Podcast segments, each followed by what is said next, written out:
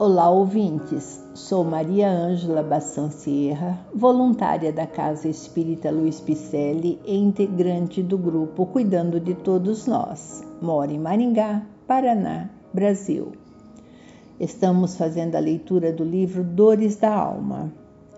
Este capítulo que estamos lendo é o capítulo intitulado Perda, e esta é a terceira parte deste capítulo.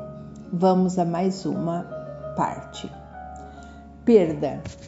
Quase nada sabemos em matéria de velhice e por isso inconscientemente ajudamos os anciãos a se precipitarem de forma prematura no abismo da doença e da morte. Estudando as atitudes comportamentais dos idosos na TEM, observamos que, apesar de o corpo físico estar passando pelos fenômenos responsáveis pelo envelhecimento, o centro da personalidade permanece inalterado. Continuam presentes as características particulares e as tendências naturais dos, do, dos indivíduos durante a velhice orgânica. Concluímos que a pessoa continua conduzindo-se com o mesmo jeito de ser e atuando com a sua própria coletânea de gostos e habilidades inatas. Observamos que, mesmo acumulando diversas experiências e aprendizagem na caminhada terrena, e efetuando expressivas mudanças de comportamento, os idosos continuam procedendo de acordo com tudo aquilo que sempre foram. Dessa forma, entendemos que, apesar do crescimento espiritual que desenvolvem durante toda uma existência na matéria densa, renovando suas atitudes e defrontando com um extenso campo de transformações biológicas e sociais na idade avançada, guardam sua própria individualidade. O Criador não dá cópias. Cada um de nós é um projeto da natureza, nascido de Deus com expressões singulares e especiais. Todos temos em comum o fato de pertencermos à mesma espécie, quer dizer, somos da mesma natureza, somos semelhantes, mas não somos iguais. Há os que dizem que a velhice somente é somente perda, isolando os velhos de sua convivência sem se darem conta de que obedecem obrigatoriamente ao comando de um impulso de medo pois os idosos representam para eles um espelho em que enxergam hoje a realidade que os espera no futuro. Deus fez do amor filial e do amor paterno um sentimento natural. Foi para que, por essa afeição recíproca, os membros de uma família se sentissem impelidos a ajudarem-se mutuamente o que, aliás, com muita frequência se esquece na nossa sociedade atual. O esquecimento e o desprezo a que relegamos os velhos, a atitude nociva de considerá-los vivendo a segunda infância, de condená-los à monotonia, denominando-os de desatualizados, é porque não sabemos lidar com a questão do homem idoso. Em verdade, quase nada sabemos em matéria de velhice e por isso inconscientemente ajudamos os anciãos a se precipitarem de forma prematura no abismo da doença e da morte. Não ouvidemos, porém, que a cada dia que passa todos nós estamos envelhecendo. Os processos orgânicos degenerativos são paulatinos e gradativamente notados. Isso levou a inesquecível escritora francesa do século XVII, Marie de Rabotin Chantal, Marquesa de Sévigné, a escrever a um parente que se encontrava preocupado por ter se tomado avô. A rampa, de tão suave, é quase imperceptível. É como o ponteiro do relógio que quase não se vê mover. O poder da natureza não está em nossas mãos e a velhice é uma vereda obrigatória para todos.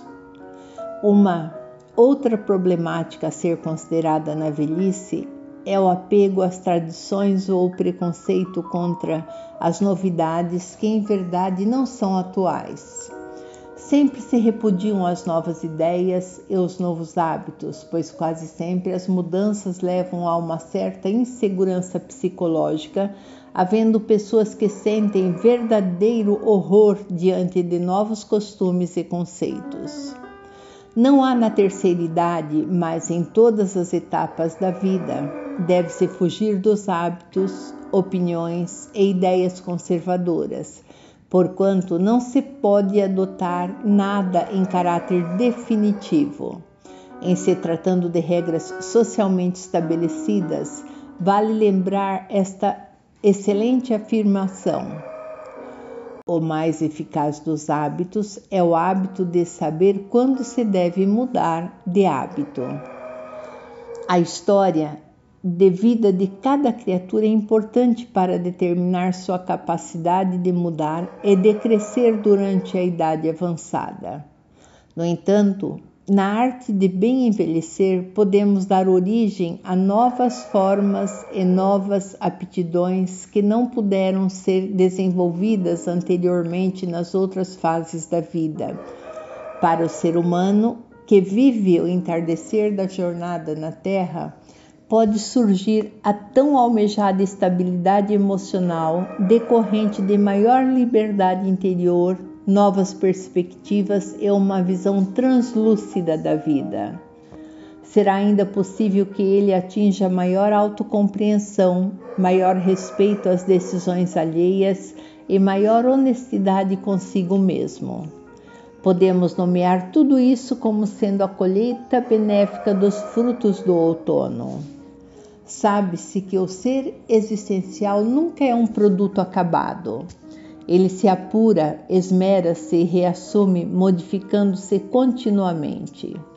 O desenvolvimento emocional é permanente, mas não instantâneo. No curso da vida de cada indivíduo surgem novas e inesperadas tarefas, fazendo com que se desembaraçem as antigas fibras e se possa acompanhar o fluxo de uma nova textura de experiências inéditas. O envelhecimento não é uma perda para aqueles que mantêm uma vida extremamente ativa, para os, os que continuam combatendo o confinamento de seu mundo íntimo. Não confundamos, no entanto, idosos que se confinam interiormente por abstração e alinhamento dos acontecimentos habituais com aqueles que fazem o exercício de introspecção e de contemplação técnicas altamente positivas. Está provado que atividade e longevidade guardam uma íntima relação com ação e reação. Deixar inertes as forças físicas e mentais faz com que elas se degenerem, visto que a ação laboriosa protege-nos de grandes males como o tédio e a solidão. Na natureza nunca há perda. Quando finda uma etapa de nossa existência, outra vem ocupar a lacuna deixada, porque nossas vidas sucessivas estão entregues ao poder perfeito do universo, que tudo cuida e desenvolve. O calendário na Terra pode estar passando, entretanto, temos agora o momento perfeito e a idade precisa que nos possibilitam discernir que devemos dar à vida seu alto e justo valor, seja qual for a faixa etária que estivermos atravessando. Esta é a última parte do capítulo intitulado Perda e traz a questão 681 para completar a reflexão sobre o tema. A lei da natureza impõe aos filhos a obrigação de trabalharem para seus pais? Certamente, do mesmo modo que os pais têm que trabalhar para seus filhos. Foi por isso que Deus fez do amor filial e do amor paterno um sentimento natural. Foi para que, por essa afeição recíproca, os membros de uma família se sentissem impelidos a ajudarem-se mutuamente, o que, aliás, com muita frequência se esquece na nossa sociedade atual.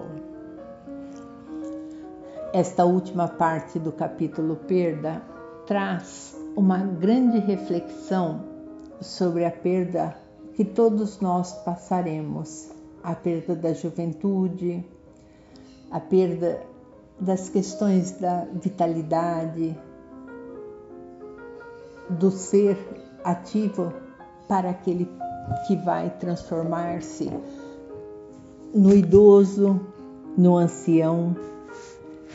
Todos nós seremos e teremos que saber lidar quando chegar a nossa vez de sermos os anciões ou de cuidar dos nossos queridos pais, principalmente, que muitas vezes já o são.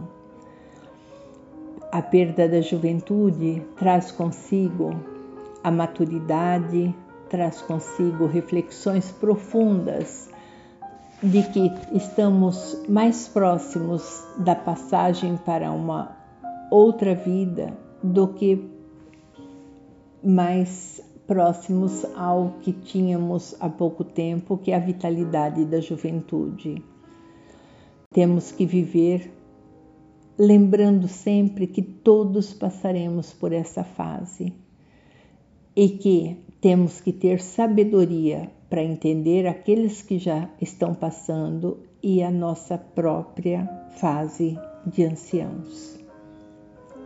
Sejamos prudentes, sejamos compreensivos com os nossos anciãos, porque teremos que passar por situações que talvez façamos com que eles passem. Espero que esta parte do capítulo tenha trazido a você grandes reflexões e muitos esclarecimentos. Agradecemos a sua presença e te esperamos nas nossas redes sociais, do Facebook e do Instagram com o nome Celpe Picelli. Visite ainda nossa página www.celpe.com.br. Gratidão e até o próximo capítulo.